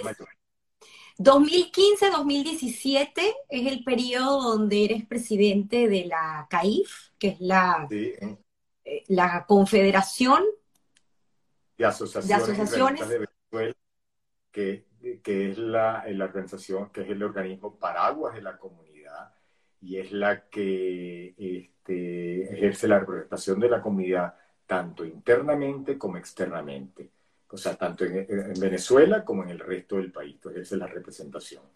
Este, la CAI, pues, este, son miembros, por supuesto, la Unión de Caracas, la Sociedad de Venezuela, la Benebrit, la Federación Surista, el, comité, el Comité de Damas, eh, la Unión de Damas Hebreas, perdón, y ese puesto es designado. O sea, así como el puesto de Unión Religiosa se gana por elección de sus miembros, el puesto de la CAI se gana por la designación de las dos de la Unión de la Asociación y las confederadas. Pero ya yo en el 2014 yo había comenzado pues, en, el puesto de, primer vicepresidente. Este, que por cierto, que para ese puesto, me, para eso me llamó Martín Goldberg, que era, si no, era el presidente, el presidente creo Ricardo Gerrán, pero Martín Goldberg me llama, mira, ¿por qué no te incorporas a CAIF? Yo tenía seis años en que tú como expresidente pues, de la Unión eres consejero y vas a las juntas directivas, pero no es lo mismo. Y bueno, vamos a ver, vamos a echarle pichón a ver. Y bueno, y de ahí descubrí mis habilidades que yo no sabía que tenía en el 2015-2017, un puesto también muy difícil, muy duro, este, circunstancias que se dan en el país. A mí me tocó cuando fue la profanación de la sinagoga de Maris Pérez, me tocó el rompimiento de relaciones diplomáticas con, el Estado de Israel, este, las operaciones, creo que se llama plomo, plomo profundo en Gaza, no fueron situaciones fáciles para la comunidad este, digo, a mí, o sea, perdón, estoy equivocado con fechas. Eso me tocó en la Universidad de Caracas. En 2010 me tocó lo de Mari Pérez y me tocó lo de Israel. En la CAIS me tocó simplemente la, las operaciones de Gaza, Israel con Gaza. Eh, son situaciones difíciles en general y como CAIF tú ejerces la representación, tú eres la voz de la comunidad ante el mundo gentil. Pero bueno, mira, también un equipo extraordinario, este, profesionales, de, de expresidentes también te ayudan, porque muchos, eh, muchos presidentes de la Unión y de la Asociación fueron presidentes de CAIF, este, Losel, este, Eliezer Rotkov, Abraham Levy, Salomón Cohen este, que bueno, mira, te, te ayudan, o sea, este, te dan consejos, y eso aparte del equipo que tienes. Y bueno, este, y ahí también pues eh, comencé a, desarrollar las actividades de, a decir, de diplomacia, porque tú, al no haber relaciones con Israel, aunque la CAIF no es el representante del gobierno del Estado de Israel, pues bueno, eh, vamos a decir la, la, voz de alguna manera. Pues, bueno, ni siquiera la voz, es la voz de la comunidad judía realmente. Entonces, bueno, empiezo a ir a todas las recepciones diplomáticas. Y bueno, mira las recepciones diplomáticas, o sea, ¿por qué son importantes tener vínculos con los diplomáticos? Porque es eh, eh, preponderante de que ellos sientan un vínculo con la comunidad judía de Venezuela, que sepan lo que hacemos aquí, de que somos una comunidad, como dije, solidaria, sionista, identificada con Israel, que un porcentaje de 25 a 30% reciben algún tipo de ayudas de asistencia social, que tenemos colegios, que tenemos club, que tenemos Betabot, que tenemos muchísimas cosas. O sea, tenemos la, el de medicinas, teníamos el Yolanda Katz en su momento. Y bueno, y también que, pues, que sepan las bondades del Estado de Israel. Israel es, un país difamado a nivel mundial en organizaciones internacionales como la UNESCO, la, Comisión de, Derechos Humanos, los movimientos BDS, eh, boicot, desinversión y sanción en las universidades, este, eh, que conozcan eh, eh, movimientos también como la negación del holocausto, el holocausto, el nazismo, y todo eso, eso es muy importante por esa, esa relación diplomática, o sea, de alguna manera llevarlos como sentir, mira, que hay una comunidad judía pujante, este, muy activa, y bueno, mira, he descubierto que eh, yo tengo aptitudes para eso. Ricardo Herdan me dijo una vez que tú eres el perfecto para eso Este, no sé, mira, yo estoy learning by doing, porque yo no estudié ni diplomacia, ni mucho menos, ni mucho menos. Yo hubiera, entre las, cuando estudié economía me hubiera gustado también abogacía. Y, y, hace unos años inventé que lo mejor iba a hacer un posgrado en leyes internacionales, pero bueno, al final no lo hice. Pero este, mi papá siempre decía que yo era muy buen abogado. Pienso además que por este, osmosis. Hubiera sido. Y yo tengo, yo, yo normalmente, y te lo pueden decir algunos, algunos este, miembros de la comunidad, tengo mi carácter, por supuesto, que yo soy bastante centrado, bastante estructurado. Las reuniones, pues yo fui presidente aparte de la Unión del Bata Keilot. El Bata Keilot es el organismo rector de la comunidad que une a la Unión, la asociación y el colegio hebraica y este, Beitabot y bueno, y, y, es un, es un eh, organismo que sirve para establecer las políticas comunitarias. Este, es también un, organismo de comunicación entre las diferentes instituciones. Y ahí lo que las, las decisiones que se toman no es la decisión mejor para mí o para una institución, es para toda la comunidad. Porque siempre que eres presidente, esa es tu norte. ¿Qué es lo mejor para la comunidad? no lo que es mejor para una institución. Y bueno, ahí también pues me relacioné con, con mis amigos de la asociación, David Benzaquén, José Benzaquén, tanto, o sea, Salomón Cohen Botbol, o sea, no, no, quisiera nombrar porque después Elías Farache, por supuesto, que fue, que fue cuando yo fui presidente de la Unión, él fue presidente de la asociación, también junto con David Benzaquén. Y bueno, entró en CAIF, en el año 2017 yo entrego mi cargo, y Elías Farache me dice, he designado presidente en el periodo 2017-2019, que al final lo ejerce hasta el 2020, este, me dice, mira, Saúl, sabes que sigue llevando la parte de los diplomáticos, creo que tú lo haces bien. Y de viajar afuera a la, para representarnos en las diferentes organizaciones judías, Congreso Judío Mundial, American Jewish Committee, Anti-Defamation League, vamos a hacerlo juntos. Ve tú también y yo iré a una que otra. Yo me quiero concentrar más en la parte doméstica. Entonces, bueno, a mí, a mí, a mí me, me decían que yo soy International Liaison, o sea, porque yo en, las reuniones me decían eso, ¿no? Y bueno, y, en algunas reuniones diplomáticas pues venía también este Elia Farachi y otros miembros de la comunidad también, o sea, que eran invitados. Y, o sea, que yo nunca me desligué de CAIF. Después en CAIF, en el año 2020, hay una reestructuración donde el, el Bata Keilot decide que no va a haber más presidente, Simplemente va a haber dos directores, director nacional, director internacional. Director nacional es Miguel Trujman, yo soy el director internacional. Y entonces, bueno, yo soy el encargado de las relaciones diplomáticas y, y ejerzo la representación de la comunidad judía de Venezuela ante los organismos, ante las organizaciones judías internacionales. Me, me encantaría que me hables un poco de este, la presencia en uno de los congresos que fue recientemente en Praga, porque quiero, eh, aparte, eh, alguien a quien yo admiro muchísimo, que es el presidente del Congreso Judío Mundial, que es eh, Ronald Lauder, a quien me mandaste fotografías al lado de él, que creo que también es un privilegio, pues, ser parte de, este comité como vicepresidente de estas comunidades que representan una minoría, que creo que están, a ver, ayúdame, Finlandia, Suiza, República Checa. Bulgaria. Bulgaria y Venezuela. Y Venezuela. Bulgaria y Venezuela. Somos cinco que representamos. Cuando digo somos, es, la, es Venezuela, la comunidad judía. Yo porque ejerzo la representación ahorita. O sea, yo por Saúl le vine, pero el, miembro es Venezuela. Este, sí, ya, hemos sido reelectos desde, desde, que comenzamos a formar parte del comité ejecutivo. Este, y eso es una elección que se gana vota Europa, vota Asia, vota Australia, vota Latinoamérica, o sea, no es fácil, pero antes, y eran siete candidatos para cinco plazas, y casi todo, y todos eran europeos, el único latino era yo. Este, y bueno, fuimos reelectos, o sea, ya en mi presidencia de CAIF fue que en el año 2016, este, o sea, 2015, 2017, pero en 2016 fuimos reelectos y ahorita en el 2021 otra vez. Es importante la presencia de Venezuela en el Comité Ejecutivo del Congreso Judío Mundial y bueno, teníamos tiempo que no nos reuníamos presencial por la pandemia. Entonces la primera fue, fue en Praga ahorita, en, mayo. Este, y bueno, muy interesante. El, señor Ronald Lauder, a pesar de que siendo presidente del Congreso Judío Mundial desde el año 2008, este, eh, viaja por todas partes del mundo, representa, por supuesto, eh, eh, vamos a decir, el mundo judío. Y para este, poner en eh, contexto un poco a la audiencia, quienes no eh, pueden de repente hacer el, la conexión con quién es Ronald Lauder, Ronald es el hijo eh, junto, y el heredero junto con su hermano de la famosa cadena Steel Lauder. Steel Lauder, Steel Lauder. Pero él se dedica 24-7, 365 a la comunidad viajando en todas partes del mundo. Se recibió por presidentes, primeros ministros y reyes donde lleva toda la problemática de la judería mundial. En el sentido, el aumento del antisemitismo, terrible en el último año, en Estados Unidos 50% más y en Europa 40%. Este, para darte un ejemplo, uno de tantos, el COVID. Los judíos somos culpados de haber creado el COVID.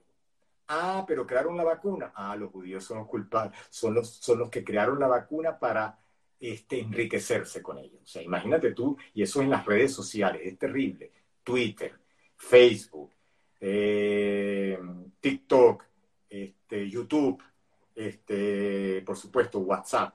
El antisemitismo a nivel mundial, la negación del holocausto. Estoy hablando de lo que se, en esos congresos se habla.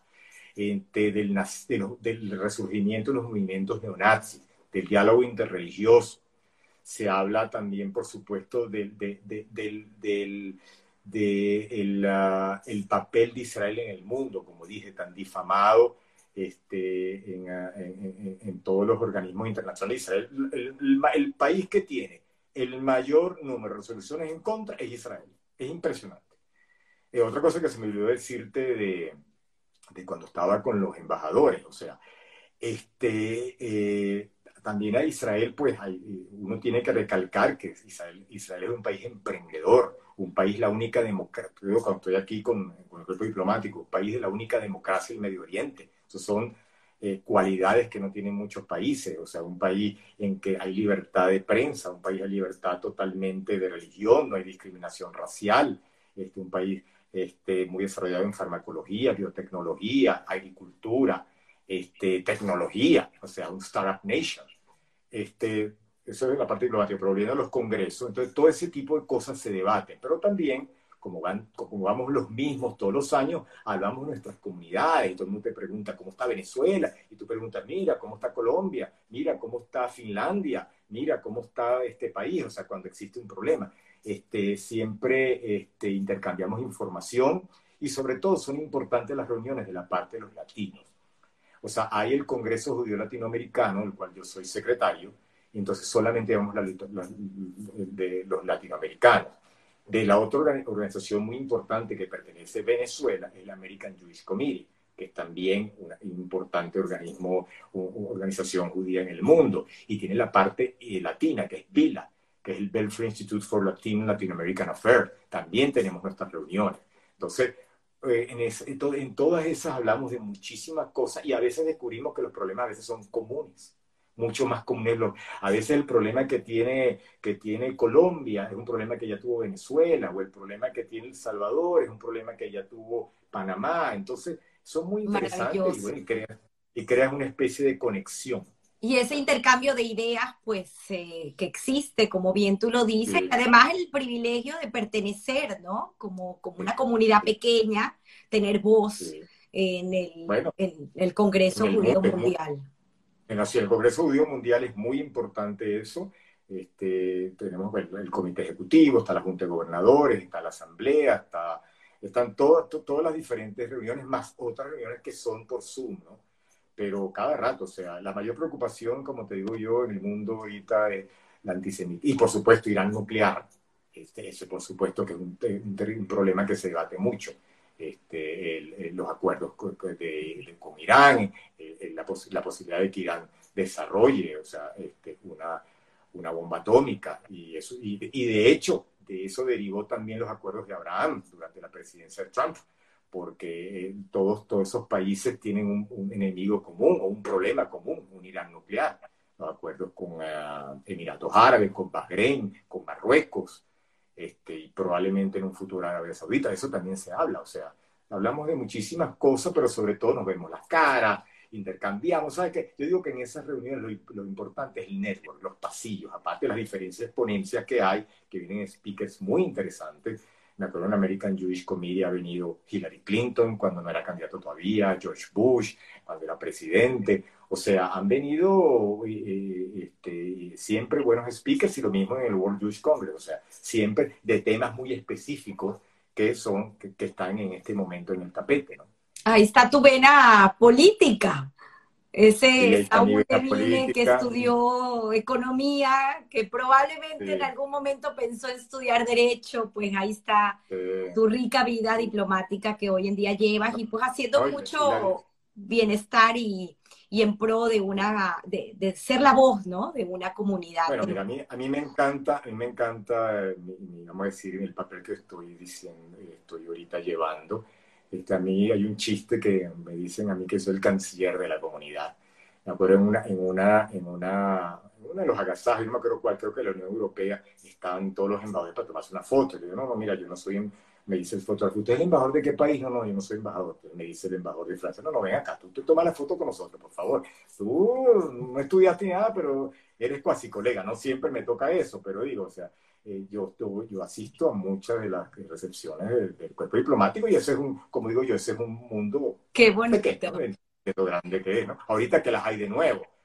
Además, qué bonito. ¿Qué hiciste en Praga? Para antes de terminar el programa, porque quiero irme con ese consejo que nos puedas dar, eh, que siempre pido.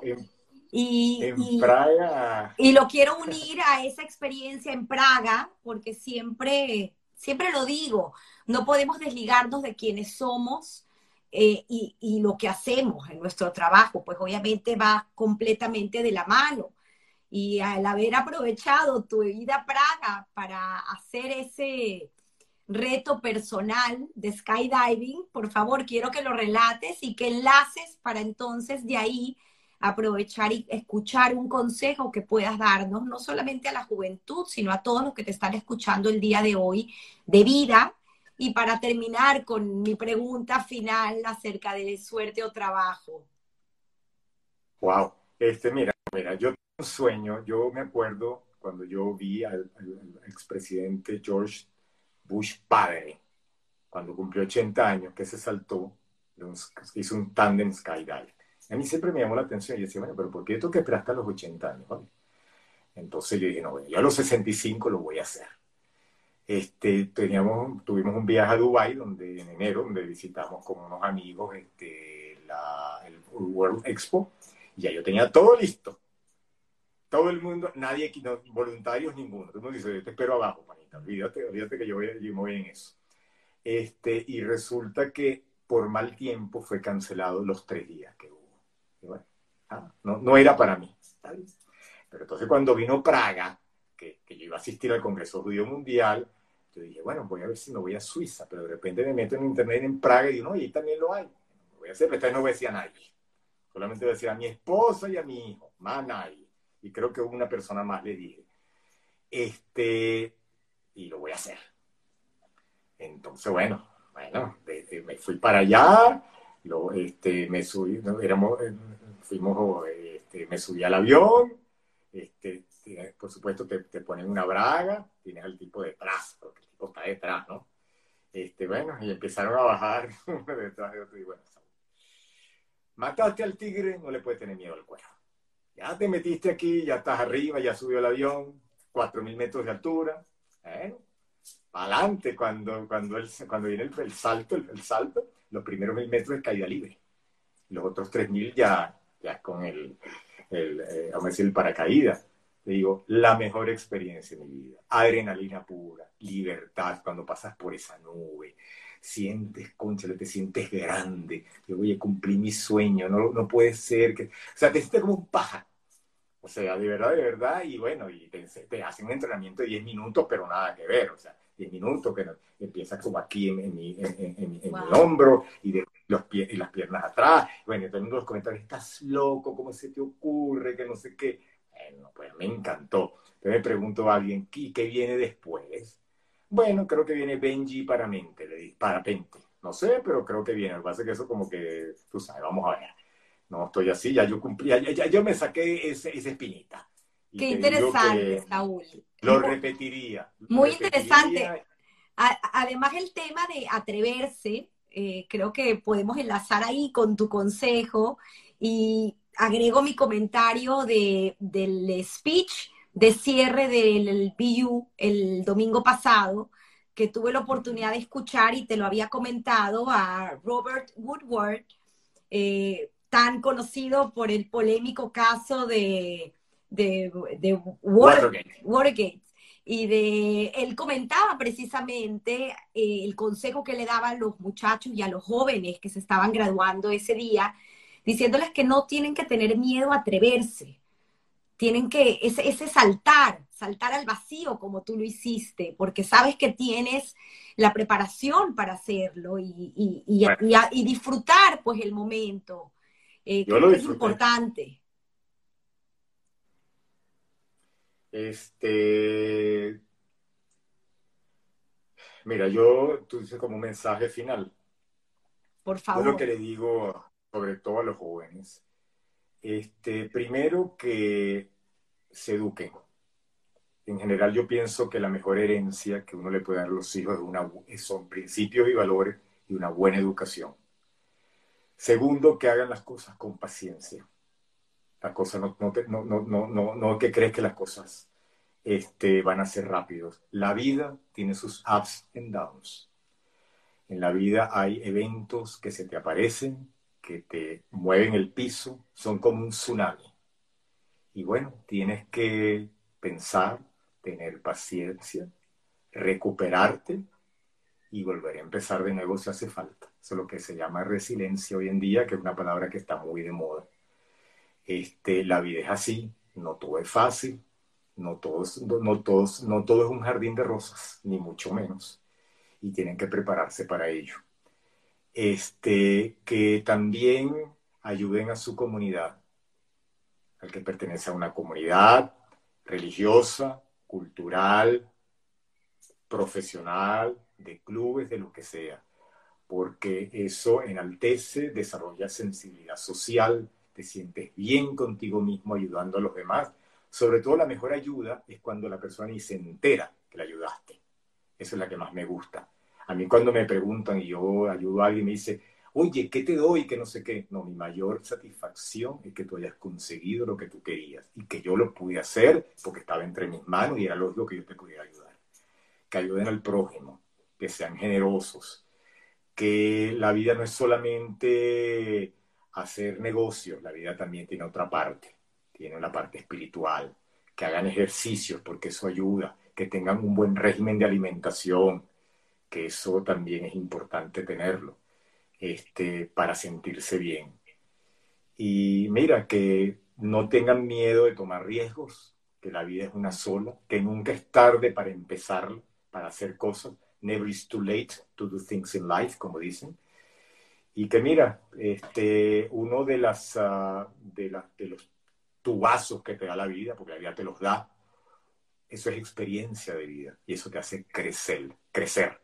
Yo en, los cargos comunitarios no solamente he crecido como persona, como ser humano, como judío venezolano que soy, este, y estoy muy contento por eso, de verdad, de verdad, que eso es crecimiento personal, crecimiento espiritual, y, te digo, los tubazos en la vida o cuando la tortilla se voltea, puede ser en el lado personal, en el lado negocio, en el lado de comentario, en diferentes facetas de la vida tú nunca sabes, tu vida cambia en un segundo. Qué bonito, Saúl, qué bonito. Y así como lo hiciste con tu skydiving, no tener miedo a lanzarse al precipicio y disfrutarlo, de verdad que maravilloso. yo digo, ahorita, ahorita que, que, vi unas imágenes que un amigo mío hizo Benji hace dos semanas, digo, bueno, yo no sé, esto como que esto como que un poquitico más fuerte, me dice mi amigo, no, chicos, si te hiciste skydive, eso no es nada. Hay que tener mucho coraje,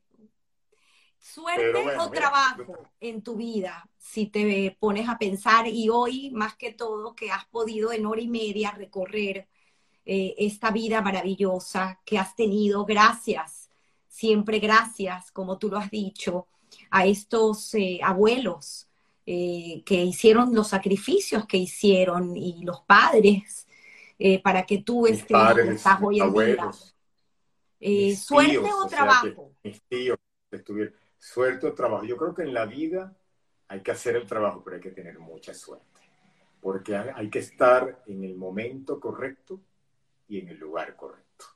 A veces hay oportunidades que, que se presentan en la vida que uno deja pasar y a veces uno no deja pasar en la vida. Este, y hay, y hay otra cosa, hay personas que tú conoces en la vida que, tú, que, ejercen muchísima influencia sobre ti y a veces la persona que menos te, tú lo piensas, que ejercen tu influencia, que, que, te ayudan, que creces con ellas, aprendes mucho de ellas. Yo creo mucho en la suerte, pero creo mucho en el trabajo. Las cosas son trabajando. Así he hecho yo las cosas en mi vida. Este, yo no creo en las... lo que mi papá siempre nos me decía, nos decía, lo que viene fácil, se va fácil. Y eso es así, porque simplemente no te duele. Lo que viene difícil, se va muy difícil. Y mira, y hay que disfrutar la vida porque la vida es una sola y es corta y uno no sabe cuándo va a cambiar. Pero no, definitivamente tú necesitas suerte en la vida, porque sin suerte pero creo mucho en el trabajo, en el esfuerzo, en la voluntad de querer hacer las cosas y como te digo, este, las cosas no se hacen solo, las cosas son posibles por tener gente al lado tuyo que te ayuda, que asesora, familia, amigos, todos. Yo tengo tanta, tanta, tanta, tanta gente que agradecer en mi vida por lo que yo soy hoy en día que no me alcanzaría un programa.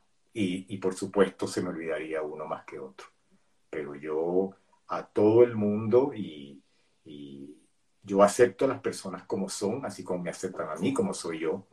Les tengo muchísimo precio en lo más profundo de mi corazón, porque, y bueno, ni hablar de mi esposa Ruth, que siempre me ha apoyado, y mi hijo Jonathan en, en todos los proyectos, y mi mamá, mi papá, todo el mundo, este, en los proyectos que yo he querido emprender en mi vida. Nunca me han dicho que no, pero te digo, la persona que tú menos piensas es la que te puede echar una mano el día de mañana. Y uno cree que no, y hasta, te digo, hasta lo más elemental. Y eso hay que agradecer. Y estoy agradecido a Dios por la salud y por haberme encontrado toda esa gente en el momento correcto de mi vida. Muchas gracias, Saúl. Eso habla mucho de tu humildad, porque sin humildad, pues en definitiva no podremos ver jamás lo que la otra persona tiene para darnos. Así que gracias por esos consejos que no estoy segura nos sirven a todos, porque cada historia que contar es una lección de vida.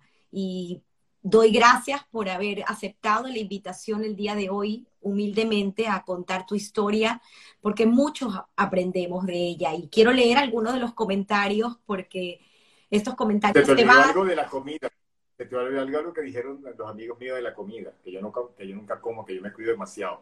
Por eso queríamos decirlo, de, este. Además, que quiero decirlo, ayer tuve la oportunidad de conversar unos minutos con unos queridos amigos tuyos que son eh, Lilian y Tzvi Furman. Y ah. pues Lilian, quiero contar esta pequeña anécdota para cerrar acerca de un viaje que les tocó hacer juntos, uno de esos tantos viajes que hacen en familia, donde en Grecia, en un crucero, Tzvi enfermó de una muy grave, no sabían qué era lo que tenía, finalmente creo que fue una bacteria en el cerebro y tuvo que ser hospitalizado en, Grecia, en Atenas, tuvieron que volar a Atenas, estaban en Míconos. pero originalmente fue en Míconos, que estábamos en un barco y entonces Lilian, por supuesto, lo estaban, los, estaban con los hijos de ella, entonces Lilian bajó, este, por supuesto Lilian se fue y yo después me fui en avión, me, fui para allá, yo me bajé y dije, bueno, yo... Para acompañarlos. A, mi amigo Sebi y estuvimos de allí dos días hasta que lo, hasta que más o menos, porque ¿qué tiene una isla de esa? Un dispensario. Y lo peor de todo es que el tipo, el enfermero me dice así, como decir, este de aquí no sale. Wow mente echó para adelante. Este, después fuimos a, después yo me uní a Atenas, ella se fue en un avión ambulancia después. Y este, me acuerdo que esa noche que vimos en Atenas había un solo cuarto. Y entonces le digo al tipo, bueno, que ella. Entonces yo me quedé en la recepción, después me dio otro parte, me dice, sí, Saúl hubiera dormido allí con ella, digo, ¿qué te pasa? O sea, más que sea, conchale, o sea, esa es una anécdota que cuento. Bueno, en el sentido, bueno, tú sabes, acompañar, ¿no? Chica, yo dormí en la recepción y después pues me dieron un cuarto sí, fueron momentos difíciles de verdad, este, nos asustamos mucho por ser, y me acuerdo que sus hijos me escribían por los WhatsApp como Gualacosa y todo eso, sí. Fue una... Pero no, no dudaste, ¿no? En ese momento, pues acompañar a, a Lilian y a, Lilian, y Lilian como una macha, hay que ver cómo hablaba con los doctores y todo. Y hasta no me moví hasta que vino su hermano Dan. Entonces yo después de Atenas, pues, este, volé a, la otra, no me acuerdo cuál era la otra isla que parábamos y volví a, en, el crucero. Qué bonita historia. Voy a leerte algunos de los comentarios porque se desaparecen de Instagram y luego para que sepan, por favor, la entrevista la pueden compartir, la pueden ver por YouTube, por Spotify en audio y por Apple Podcast, así que compártenla porque creo que mucho que aprender de Saúl. Por aquí se conectó Sulamit Lechin, gracias Sulamit, excelente entrevista, felicitaciones a ambos. Dice Ramos Ramírez Napoleón, muy bien Saúl, bella entrevista. Dice Rosana Compañero Un honor escucharte y conocer más de ti. Eh, Ricardo Herdan, Cola Cabot Saúl, un privilegio y un honor haberte podido acompañar. Agradecido por las enseñanzas y por el aprendizaje durante más de 15 años de quehacer comunitario. comunitario. Gracias, Ricardo, gracias. Dice, eh, bellas palabras, Saúl dice Reyes es. Además, cabe destacar que Ricardo es hermano de nuestro querido y siempre recordado León Herdan, que te acompañó a... ¡Wow! Se me enchinó bueno, la no fue, el único que me, no fue el único que me acompañó en el año, creo que fue 2009. Yo estaba ya prácticamente terminando el maratón y me consigo a Mauricio Schkolik, en paz descanse. Y yo le dije a Mauricio, yo no puedo más. Dice, yo tampoco. Pero ¿sabes qué, Saúl? Lo vamos a terminar, así sea gateando. Ya estábamos en el Hotel Plaza, que lo que te queda es nada, ah. pero es que no podía más. La mente decía no, eh, eh, perdón, las piernas decían no y la mente decía no, entonces es la pelea entre la mente y el cuerpo. Y lo terminamos. Lamentablemente Mauricio Schkonek, que, que falleció años más tarde, pero ese fue, ese fue el otro que me ayudó a terminar otro maratón de Nueva York. Creo que fue 2000.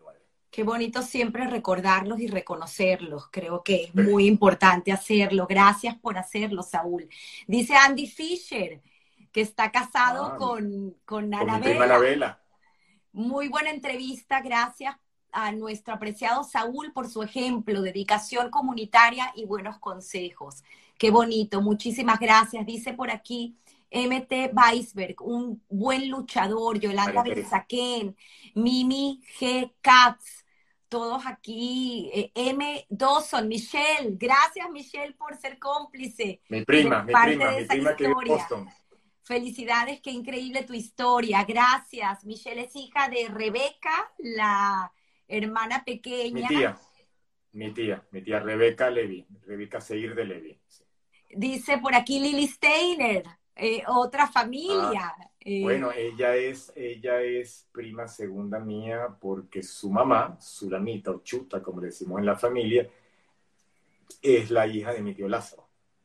Qué bonito, qué bonito. Dice Anita. Y, me acuerdo, me acuerdo esas vivencias de, de, las diferentes fiestas que estábamos ahí todos, Lili con Paul, con Dani, nosotros que somos Saúl, Michael y Richard este, ahí, tú sabes, porque era, eh, o era Rosh Hashanah, o era, o era Pesa, o era Yom Kippur, estábamos todos en casa de mi tío Lázaro y mi tía Hani. Qué bonito. Dice por aquí Esther Bromberg, un abrazo a Saúl, a compañera del Colegio Bilú de Maracaibo. Wow, Esther. Yo tengo como por lo menos 40 años que no sé de ti. Tú naciste el mismo año que yo y estudiamos toda la primaria juntas, juntos. Qué bonito. Tú naciste el 24 de octubre del 56. ¡Wow! Yo tengo muy buena memoria, yo tengo muy buena memoria para las fechas y para, y para yo, yo puedo recordar y reconstruir conversaciones completas. Entonces yo tengo muy buena en ese sentido, oye, Esther, 40 años que no sé de ella. Qué maravilla. Anita Meuret, excelente entrevista. Conozco a Saúl y a su familia desde muy chiquito. Sigo siendo amiga de su mamá, de ética. Qué bonito. Dice eh, Melita Schomstein, gracias siempre. Qué entrevista de lujo, bravo Saúl, qué belleza. Dice Sarile, Sarile 2020. Sari Levi, Sari Levi. Sari Levi. A Sari la colega economista, nuestra colega. Y no se deja. Sari Levy, que fue también miembro de mi junta directiva de CAIF, Sari Levy. Y eh, o sea, yo también incorporé a otras personas, pero Sari Levy Laszlo Beque también, que era, que era nuevo, pero Sari Levy ya tenía otro. Sari, si está, si está escuchando, sabes que te tengo en la mira y que la quiero reclutar. También colega, economista y bueno, pues ah, una maravillosa actividad que realiza. Gracias. Muy interesante escuchar tu recorrido, dice Sari. Eh, mi mamá, la nona, Dice, bravo, mi mamá 93 años, gracias mamá por escuchar. Dice por aquí de Rubinstein, bendiciones desde Chile y gracias. Eh, Ruti Levi, bravo Saúl, encuentro Miami, creo que Sara. Eh, felicitaciones, linda entrevista, bella trayectoria la de Saúl, muchísimas gracias. Dice nuevamente Lili Steiner, Katz Dora, entrevista espectacular gracias a Saúl, eh, Os, Osala, o, Salazar Marcano, muy buena entrevista, muchísimas gracias. Eh, dice Benjamín Somstein, de nuevo, felicitaciones al entrevistado, como siempre haciendo historia comunitaria. Qué bonito. MT Weisberg 18, gracias por representar a la comunidad venezolana con altura. María Teresa. Hay que, es muy activista de la BITSO. Hay que internacionalizarse siempre. Muchísimas gracias. Y bueno, por aquí más comentarios. Eh, la gente ha estado de verdad muy agradecida por haber tenido a este brillante invitado, Abraham Seir, el tío, Abraham. Tío Abraham.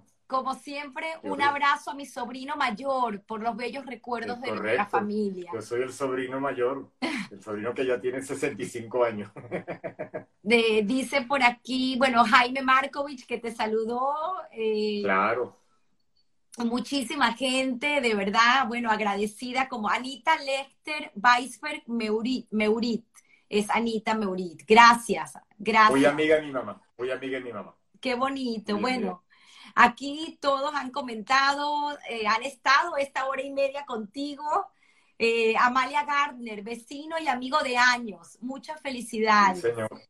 Bueno, su, su, esposo Luis es el culpable, que yo, yo empecé por ahí. Eh, Luis y Sebi son los que se encompincharon, digo yo, para iniciar este, este viaje por la comunidad. Mm, cual, una vez, yo, me acuerdo que una vez yo decía, yo estoy ya fastidiado. Y me dice Frank Lapsker, Saúl, ahora es que te falta. Como llega un momento en que tú te, de alguna manera tú dices, conchale, ya, no, no, no puedo, este, tú sabes, demasiadas presiones, o sea, uno se angustia y me dice, la verdad es que te falta. Por Efraín también, que fue el que, me, el que me antecedió a mi cargo, el que me entregó el cargo, yo le debo muchísimo a Efraín, yo aprendí muchísimo de él. O sea, la verdad que Efraín es un tipo del cual tú, tú tienes mucho que, que aprender de él que le agradezco a él también muchísimo. Todo Qué bonito. Dice Noel Eppelboim, gran luchador, excelente persona y profesional. Noel Finchel, gracias Noel y bueno, mis condolencias. De mi infancia, de Maracaibo. Eh, Noel Finchel, de Maracaibo. Acaba de fallecer esta semana, lamentablemente, nuestro querido Isaac. Bueno, sus padres, o sea, cuando nosotros íbamos a la mesa en Ujaque, iban las dos familias Weisberg, Moñe y, y Jaime Weisberg, Isaac Finchel, tú estás hablando de los hombres, Isaac Alfandari,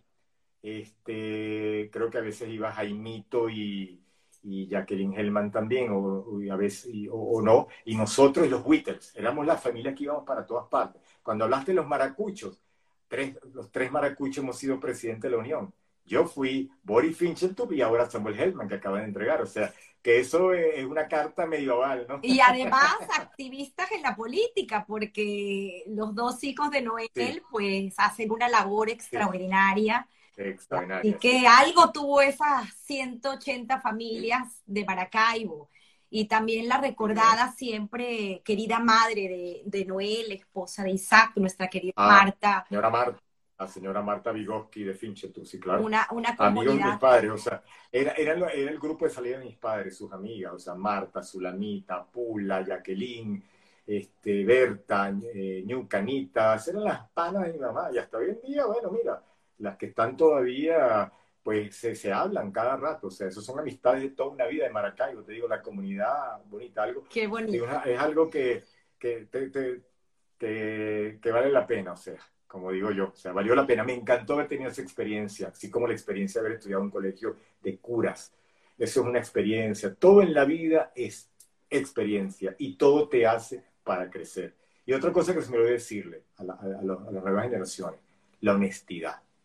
Siempre trabajen o siempre sean honestos, asertivos, auténticos, siempre la verdad por delante. Porque las mentiras tienen patas cortas y siempre todo se sabe. Así que sean honestos, asertivos, siempre con la verdad por delante. Porque así es como las cosas se hacen bien en la vida. Ese es el mejor consejo que les puedo dar a, a, a, decir, a estas nuevas generaciones, que la verdad que también, digo, desde el punto de vista comunitario, son, que están haciendo un trabajo impecable y que, te digo, se, se, eh, se matan por la comunidad, lo sienten en el corazón como uno lo siente. Qué bonito. Gracias nuevamente. Emily Weininger también está aquí agradeciendo y diciendo un privilegio Emily, como amigo. También. Y dice Menca Calderón 666, que también eh, gracias por tu comentario, que sigue estas historias que contar, y está agregando que el señor Isaac Finchel, tu mi paciente estrella, siempre te recordaré. Qué bonito, qué bonito, una comunidad en definitiva maravillosa, cuna de líderes y dirigentes comunitarios, bien vale la pena pues eh, hacer esta mención. Y, qué, te puedo decir de mi gran Caracas, que me abrió los brazos? O sea, ¿qué te puedo decir yo en todo, en la universidad, en todos mis compañeros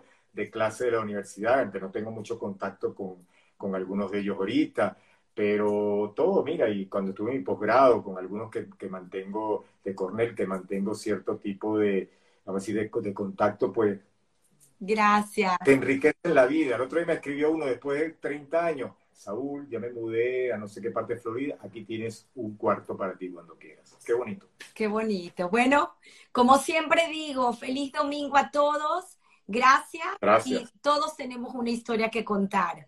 Nos vemos el próximo domingo. Gracias. Y, y, gracias a todos por unirse. Gracias. Feliz domingo. Chao.